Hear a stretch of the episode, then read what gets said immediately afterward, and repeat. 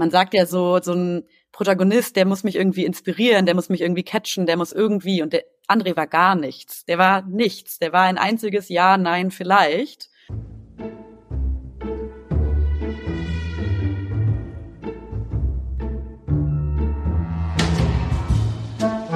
Wie haben Sie das gemacht? Ein Podcast von Reportagen FM und der Reportageschule.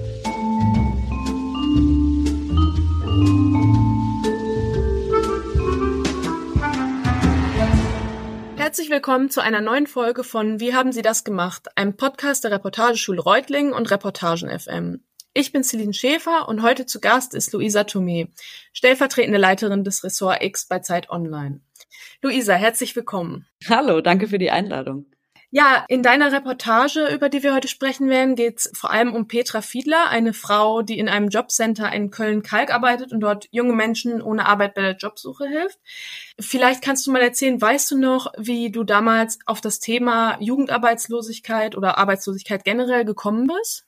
Ja und nein. Ich weiß auf jeden Fall noch, ich ähm, genau, also ich mache ja eh hauptsächlich Geschichten rund um die Themen Armut, Arbeitslosigkeit und mich hat es schon relativ lange gereizt, eine Geschichte aus dem Jobcenter herauszumachen ähm, und habe deswegen eh schon relativ lange Zugänge zum Jobcenter gesucht, um irgendwie reinzukommen. Und dann kam in der Zeit, in der ich in der, in der Anrecherche war, ging das los mit diesen vielen Nachrichten um, wir haben immer mehr offene Stellen und immer ver sich verhärtende Langzeitarbeitslosigkeit. Und dann war mir relativ schnell klar, okay, ich will was zur Langzeitarbeitslosigkeit machen und wie das Jobcenter quasi damit umgeht und habe dann erstmal ewig gebraucht, um ähm, ins Jobcenter reinzukommen, weil die nicht besonders gerne Journalisten reinlassen. Mhm. Ja, das wäre auch so meine nächste Frage gewesen. Also sowohl auf Seite der ähm, Protagonistin, also der ähm, Petra Fiedler, die du da ähm, begleitet und immer wieder getroffen hast, als auch auf Seite der ähm, des Protagonisten, also des Andres, ähm, wird es ja sicher irgendwie schwierig gewesen sein, eben diese wichtigen Momente so mitzubekommen. Kannst du das irgendwie noch wenn du das darfst, genauer erklären, wie du da quasi das Jobcenter dann am Ende doch überzeugen konntest? Ich habe ganz am Anfang erstmal, ähm, ich würde mal sagen, standardmäßig der Pressestelle des Jobcenters geschrieben. Ich habe denen sehr, sehr lange erstmal erklärt, wer ich bin und was ich machen will. Und die haben auch erstmal sehr, sehr lange Nein gesagt. Und ich bin dann immer wieder mit der sehr, sehr netten Pressesprecherin äh, des Jobcenters Köln in Kontakt geblieben. Und ja, und irgendwann konnte ich sehr konkret sagen, warum ich rein will, was meine Intention ist. Und das war halt einfach auch ein Projekt. Also bis ich ins Jobcenter reingekommen bin, sind, glaube ich, drei oder vier Monate vergangen. Und dann war mir ja auch noch gar nicht klar, dass ich in dem U25-Büro lande. Ich wollte ja was zu Langzeitarbeitslosigkeit machen. Da war mir noch nicht klar, dass ich was zu jungen Langzeitarbeitslosen mache. Und dann habe ich mit ihr ein Erstgespräch vereinbart und dann war ich erstmal bei der Pressesprecherin und dann ähm, hat sie gesagt, ja, okay, dann können Sie hier jemanden begleiten, wenn ich daneben sitze.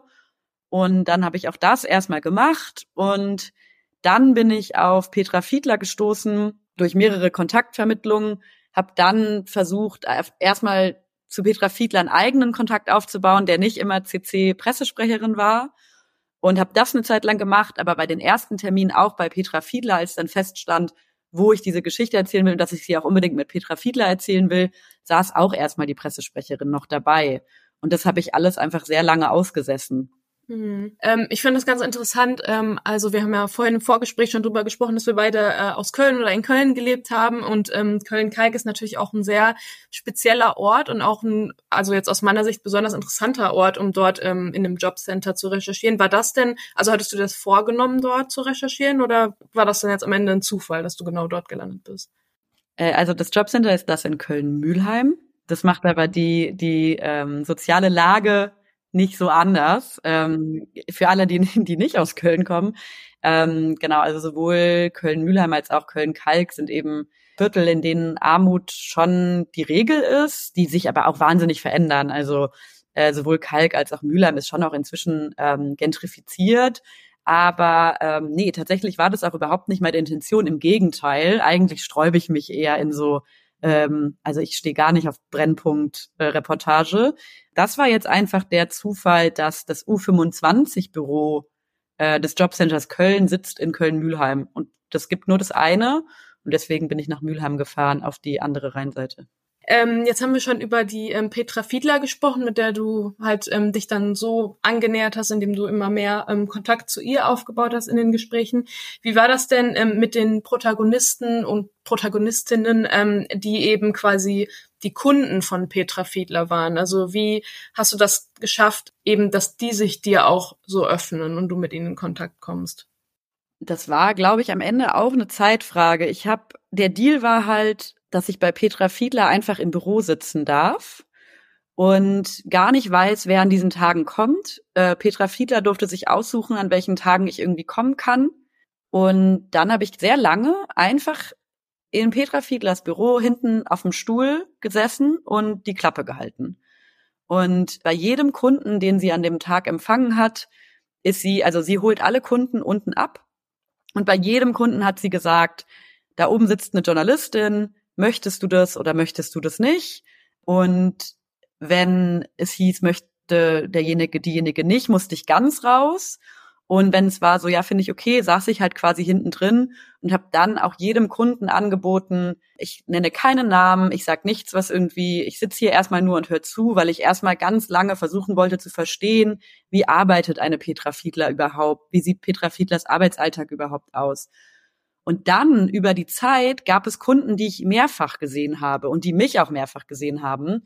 Und dann beginnt man natürlich irgendwann so eine Ebene, ach so, du schon wieder, ach so, du schon wieder. Und dann habe ich bei drei oder vier irgendwann gefragt, hey, wäre es okay, wenn wir irgendwie ähm, vielleicht auch noch mal irgendwo anders sprechen? Wäre es okay, wenn ich mir irgendwie mal deinen Namen und deine Nummer aufschreibe? Ähm, wäre es okay, wenn Petra Fiedler mit mir über dich spricht, was ja auch alles von denen selbst freigegeben werden musste. Weil man muss wirklich sagen, niemand macht seinen Job so ordentlich wie Petra Fiedler. Also sie hätte mir niemals irgendwas erzählt, was nur ähm, halbwegs nicht okay gewesen wäre. Also sie schützt auch ihre Kunden total. Und ähm, genau, und bei zwei, drei, vieren hatte ich halt Glück. Die habe ich dann mehrfach einfach erstmal da im Büro wieder gesehen. Und dann habe ich mir eher aus der Geschichte heraus überlegt, wen finde ich am spannendsten und dann war ziemlich schnell klar, dass es zwei sind und davon war eben einer André, der mein Protagonist geworden ist. Und über die anderen rede ich ja auch in der Geschichte so, so anonymisiert wie möglich. Mhm. Ähm, Wenn es um André ge geht, ähm, gab es eine Stelle, die ich ähm, oder die mich besonders berührt hat. Ähm, da geht es eben ähm, darum, dass er, ähm, also er ist ein junger Mann, der immer wieder die Schule abgebrochen hat, Ausbildung und es mit verschiedenen Nebenjobs probiert hat ähm, und dann aber doch irgendwie immer sie abbrechen muss, weil halt irgendwas in seinem Leben passiert. Und ich glaube, du nennst es, ähm, es ist so keine ich weiß jetzt gerade deine Worte nicht mehr auswendig, aber dass quasi kein Raum ist für außergewöhnliche Ereignisse bei Menschen, die unter solchem Druck stehen und in so einer Situation sind. Und ich würde die äh, Textstelle jetzt einfach mal vorlesen. André erzählt von seinen ersten Schweißnähten, von den Prüfungen in der Berufsschule, von seinem Meister. Netter Typ, sagt er. Der glaubt an mich, sagt er. Macht mega Bock, sagt er auch, zweimal sogar, als sei es ihm wichtig, dass das ankommt. Seit er jeden Tag Tabletten gegen die Epilepsie nehme, habe er keinen Anfall mehr gehabt. Viel mehr sagt er nicht, weil André kein Typ ist, der viel sagt. Fragt man ihn nach dem Verhältnis zu seinen Eltern, sagt er gut. Fragt man ihn, was er macht, wenn er nicht arbeitet, sagt er nicht viel. Jedes Gespräch mit ihm fühlt sich an, als würde man ihn verhören. André antwortet wie ein Junge, der nicht gelernt hat, von sich zu erzählen, weil sich bisher kaum jemand für sein Leben interessiert hat. Du schreibst also eigentlich, dass ähm, André kein besonders gesprächiger Typ ist und doch ähm, ist er ja total im Laufe der oder im Laufe der Geschichte total aufgebrochen. Man erfährt ja, erfährt ja schon super viel Intimes über ihn. Vielleicht kannst du, also zum Beispiel erfährt man, dass er ähm, den Tod seiner Oma, dass es sehr schwierig für ihn war oder ähm, dass er eben starke Schlafprobleme hat. Vielleicht kannst du noch mal erzählen, wie das mit André so abgelaufen hat? Also wie habt ihr euch angenähert? Man liest ja immer wieder von Spaziergängen. Ähm. Ähm, ja, genau, diese Spaziergänge. Es war auf jeden Fall äh, für mich eine der größten Herausforderungen, weil irgendwann kam der Punkt, an dem äh, André mir erlaubt hat, ihn zu Hause zu besuchen. Und äh, für mich war das ein ziemlich großes Erfolgserlebnis, weil André kein besonders aufgeschlossener Mensch ist und auch nicht so richtig wollte, dass ich zu ihm nach Hause komme. Und dann dachte ich, äh, okay, cool, ich kann zu ihm nach Hause, ich kann vielleicht auch seine Familie kennenlernen. Und als ich dann das erste Mal an seinem Haus ankam, meinte er dann fünf Minuten vorher, nee, ich komm runter. Und dann dachte ich so, wie man sich dann als Reporterin halt so denkt, damn, okay. Und dann sind wir mega viel spazieren gegangen. Um sein Haus rum ist so ein kleines, ja, wie so ein Stück Wald. Direkt daneben ist die Autobahn. Und dann kommt man wieder in seinem Block an und dann läuft man einfach die ganze Zeit in diesem Kreis. Und dann habe ich ihn halt Sachen gefragt und er hat wirklich stundenlang nur mit einem Wort geantwortet. Und das hat mich als, also aus der journalistischen Reporterin-Sicht irgendwie so fertig gemacht, weil man sagt ja so, so ein Protagonist, der muss mich irgendwie inspirieren, der muss mich irgendwie catchen, der muss irgendwie, und der André war gar nichts. Der war nichts. Der war ein einziges Ja, Nein, vielleicht. Und ähm, ich habe dann sehr viel mit meinem betreuenden Redakteur Johannes Böhme gesprochen, und auch mit den anderen bei uns im Team und meinte so, es macht mich fertig, so ich krieg gar nichts, das, ich komme dem gar nicht nah. Und ähm, ja, für mich war eigentlich da schon das größte Learning, einfach durchzuhalten, weil irgendwann kamen dann kleine Sachen und ich habe mich dann vor allem eher gefragt und das war auch das Tolle irgendwie an der Betreuung mit diesem Text, dass auch Johannes als mein betreuender Redakteur gesagt hat, naja, aber das sagt doch auch schon viel über ihn. Also du kommst ihm doch auch über seine Unnahbarkeit nah. Und das musste ich irgendwie kurz akzeptieren dann habe ich sehr viel Gespräche mit ihm mit Joa, mhm, ja, nein geführt. Genau, und dann kamen kleine Sachen und dann kamen immer mal wieder kleine Sachen und dann habe ich ähm, Sprachnachrichten, Spaziergänge und so bin ich einfach mit ihm so ein bisschen warm geworden. Aber ähm, es war auf jeden Fall ein Weg bis dahin. Weißt du noch, über wie viele Monate ähm, sich das so hingestreckt hat, also der Kontakt zu André? Ja, also ich hatte ja insgesamt ja ein gutes Jahr, ein Jahr und drei, vier Monate oder so Kontakt zu ihm. Und dazu, zu der Wahrheit gehört aber auch, ähm, dass André sich ganz oft ganz lange nicht mehr gemeldet hat. Und ich Gott sei Dank das Privileg hatte, unbegrenzt Zeit zu haben für die Recherche. Und genau, dann hat er sich manchmal wochenlang nicht gemeldet, dann hat er nicht geantwortet und dann kam wieder was von ihm und ich musste eigentlich über jedes Stöckchen springen, was er mir so gegeben hat und war dann immer so, ja, ja, klar, morgen, auf jeden Fall morgen und ähm, habe das dann so gemacht. Und ja, und das hat mich auch so ein bisschen, ähm, ich musste irgendwann über André lernen, dass so empathisch ich mit ihm bin und so sympathisch er mir auch irgendwo ist, ist er auch nicht zuverlässig und ist er auch der, der absagt und der, der nicht rangeht und der, der nicht antwortet und das war irgendwie alles Teil der Erkenntnis, die ich mit ihm hatte. Aber genau, also insgesamt ähm, gab es halt einige Treffen und dazwischen gab es aber auch einige Pausen.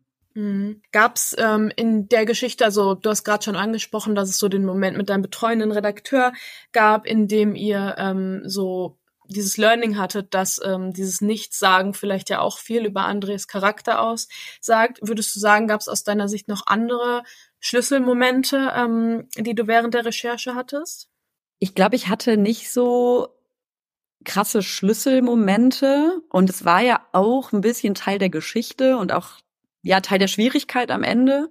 Also es war eher so die die Kleinteiligkeit der da, dessen, was André halt in seinem Leben passiert. Also es war eher so, ich habe lange dann nichts von ihm gehört und dann kommt wieder so eine so ein Drama und dann kommt wieder so ein das und jenes ist passiert und ich bin auch ganz ehrlich, es gab auch Momente, wo ich überlegt habe, so glaube ich ihm das jetzt? Also kann das jetzt wirklich sein? Und dann habe ich natürlich immer bei jedem Ereignis alles drumherum geprüft und bin dann immer zu der Kenntnis gekommen, ja, es ist so passiert. Aber das hat mich natürlich auch fertig gemacht.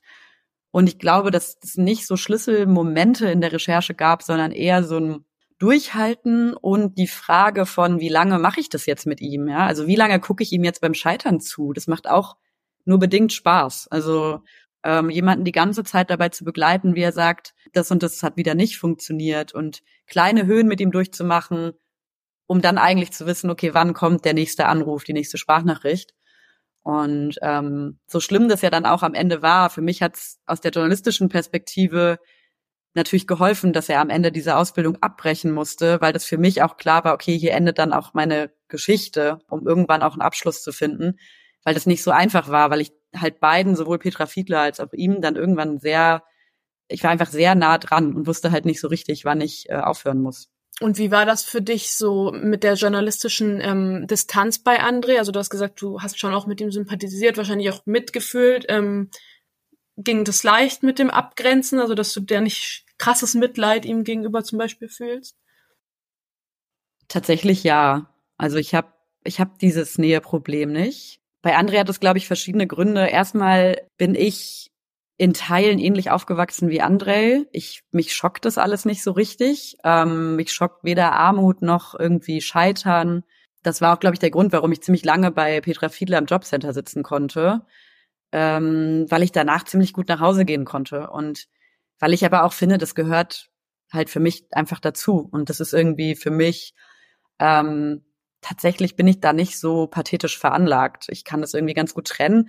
Und andererseits war mir André auch oft unsympathisch. Also es gab auch einfach Momente, wo er mich genervt hat. Wenn er mir dreimal nicht antwortet, zweimal absagt, dann bei Petra Fiedler ja auch nicht auftaucht oder so. Also ich hatte nicht durchgehende Sympathie für ihn. Und das war eigentlich ja das Gute für einen Protagonisten, dass ich mich auch an ihm reiben konnte. Und nicht nur an ihm, ich konnte mich auch an Petra Fiedler reiben. Also genau, und immer in den Momenten, wo ich das Gefühl hatte, ähm, jetzt bin ich zu tief drin oder jetzt verliere ich so ein bisschen den, den Blick, habe ich mit meinem, meinen Kolleginnen gesprochen, mit meinem betreuenden Redakteur gesprochen, ähm, habe erzählt und habe Gott sei Dank, also ich habe wirklich das Glück, dass ich halt einfach da Menschen habe, wir tauschen uns halt viel aus.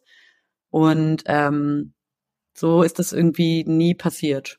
Und wir haben jetzt gerade schon mehrfach angesprochen, äh, dass ähm, du super lange an der Geschichte gearbeitet hast. Wie war das denn dann für dich, wenn du, als du dann am Ende des ein Jahr war es ungefähr, oder? Ja. Wie war das dann für dich, als du dann das ganze Material vor dir liegen hattest? Ja, ich glaube, da beginnt dann der schmerzvolle Part. Ähm, ich bin ganz, ganz schlecht darin, nicht über meinem Stoff zu verzweifeln. Da bin ich also wenn ich bei der Recherche pragmatisch veranlagt bin, dann bin ich beim Schreiben wirklich gar nicht mehr. Dann sitze ich vorm leeren Blatt und ähm, verzweifle. Und in dem Fall war es natürlich genau tatsächlich schwierig, weil es einfach sehr, sehr viel Material gab und ich dann mir irgendwie erstmal im Klaren werden musste, was will ich überhaupt erzählen.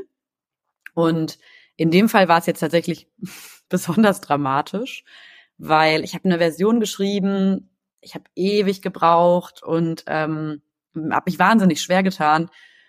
Und dann habe ich sie, ähm, ja, irgendwann konnte ich nicht mehr und irgendwann fand ich auch alles, ich fand es einfach auch selber scheiße. Ich habe so viel versucht unterzubringen, ich wollte viel zu viel.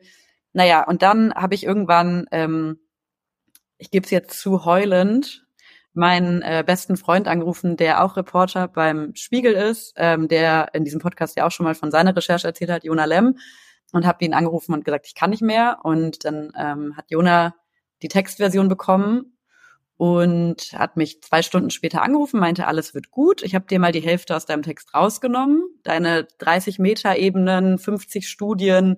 Ich hatte halt, es war so überladen alles. Und dann habe ich mit ihm, so wie in jeder Recherche und bei jedem Schreibprozess, viel gesprochen über die Frage, was willst denn du überhaupt erzählen? Was willst du hier erzählen? Was ist dir wichtig? Nicht, was ist anderen wichtig und was ist irgendwie einem Reporterpreis wichtig, sondern was ist dir wichtig. Und ähm, ja, er hat mir die Hälfte erstmal rausgenommen, dann habe ich mit ihm gesprochen und dann habe ich natürlich mit meinem betreuenden Redakteur gesprochen.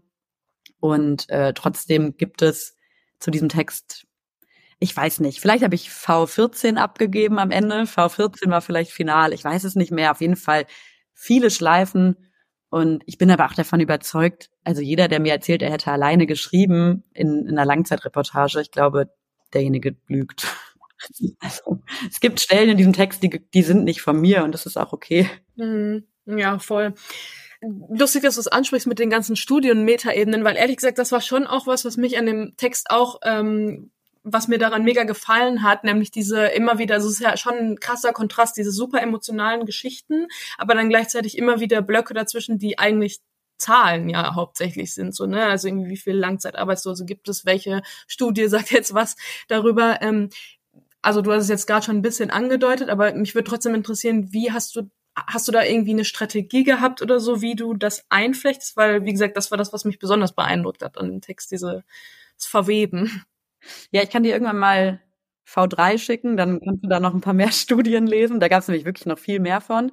Ähm, also erstmal ist ja das ja so ein bisschen das Profil vom Ressort X, dass wir ja schon versuchen, mit einer Geschichte etwas Größeres zu erzählen. Das ist einfach Teil unserer DNA, die wir in unseren Reportagen irgendwie haben.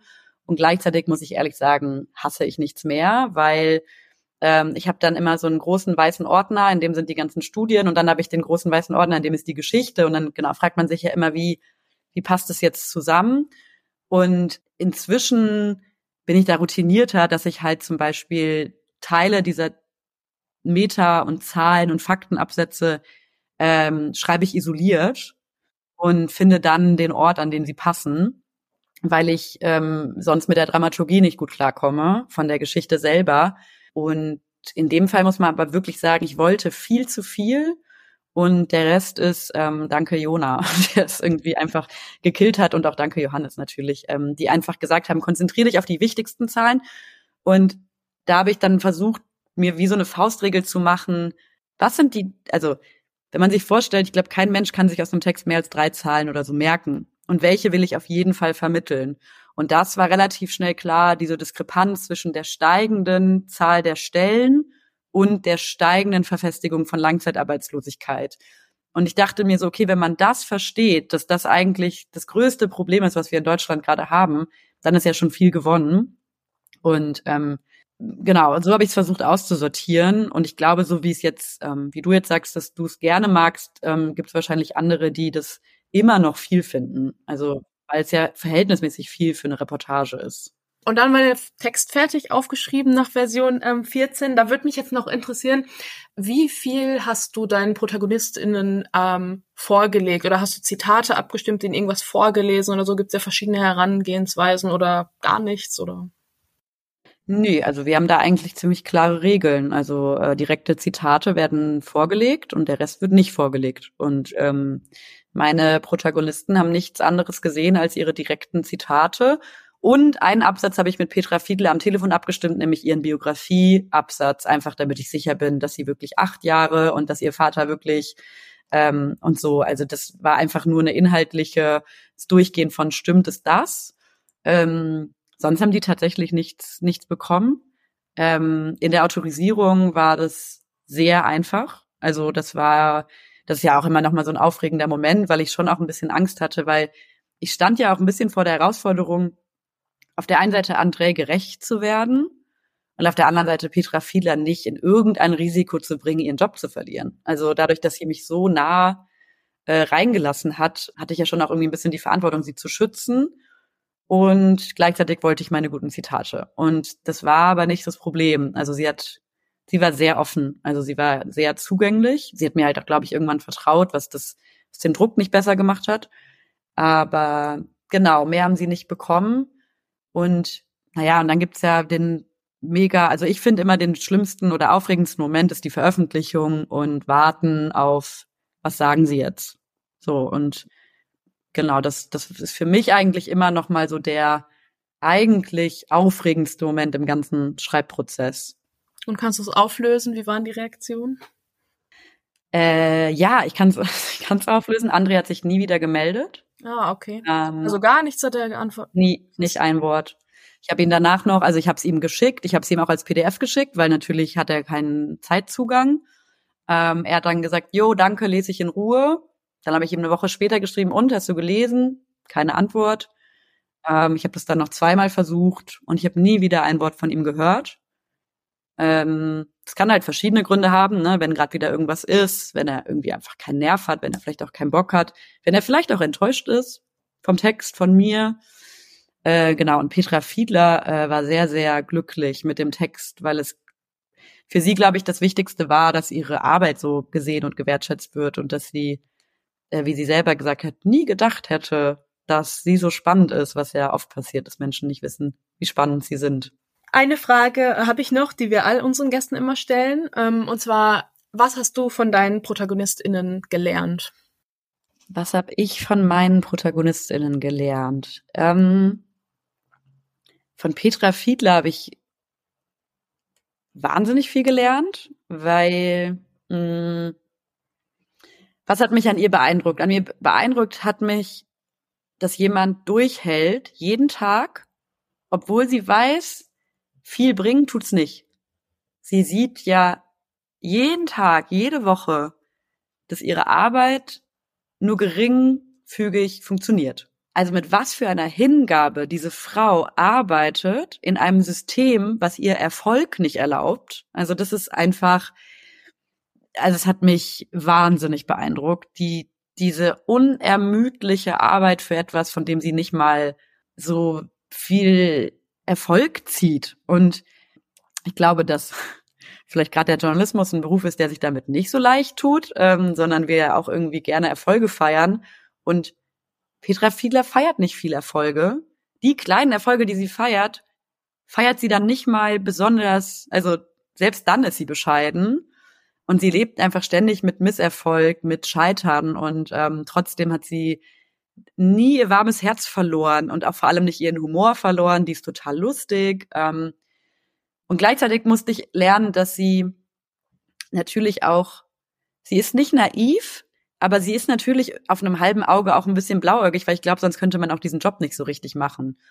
Und im Laufe so einer Recherche dann zu merken, okay, ich kann auch nicht nur Fan von dieser Frau sein. Also ich habe mich auch an ihr echt oft gerieben. Ich habe auch mit ihr Diskussionen geführt oder ihr Fragen gestellt wie, na ja, aber jetzt mal ernsthaft so. Ähm, und sie war auch da sehr offen. Also ähm, das ist ihr schon irgendwie klar, aber ich glaube, sie hat einfach ihre Strategie gefunden, nicht in diesem Job zu verbittern. Ähm, das habe ich, glaube ich, so von ihr gelernt. Das fand ich irgendwie beeindruckend. Und von Andrei habe ich, glaube ich, gelernt, dass, ähm, na ehrlich gesagt, dass es Geschichten gibt, die keine Erfolgsgeschichten sind. Und dass das irgendwie einfach auch dazugehört. Das war jetzt für mich ehrlich gesagt nicht die allerneueste Erkenntnis. Aber in der Intensität ähm, hat mich schon einfach nochmal berührt, einfach jemanden zu begleiten, von dem ich wahrscheinlich überzeugt, also ja, von dem ich, ich glaube, dass dieses Leben nicht mehr viel Erfolge feiert. Also ich hoffe es natürlich für ihn, aber ich glaube, hätte ich ihn jetzt sein ganzes Leben begleitet, wäre es wahrscheinlich ständig so gewesen, auf und ab, auf und ab, mehr ab als auf. Und ähm, sehr verschlossener, sehr kühler junger Mann, der aber ähm, in mir sehr viel Wärme ausgelöst hat, weil er eben, ähm, man muss halt, vielleicht auch das als Learning, man muss halt mit Protagonisten manchmal einfach ein bisschen Geduld haben und nicht immer nach dem suchen, der am lautesten redet oder sich am besten verkauft. Ähm, ich glaube, das macht auch für mich die Arbeit ähm, mit der Langzeitreportage irgendwie so wichtig. Also, dass man manchmal einfach zehnmal irgendwo hingehen muss ohne ein Erfolgserlebnis und beim elften Mal hat er vielleicht drei Sätze gesagt und dann, ähm, ja, genau. Cool, danke schön. Ja, ähm, ich würde sagen, dann habe ich all meine Fragen gestellt. Vielen Dank, äh, dass du da warst und ja, bis zum nächsten Mal.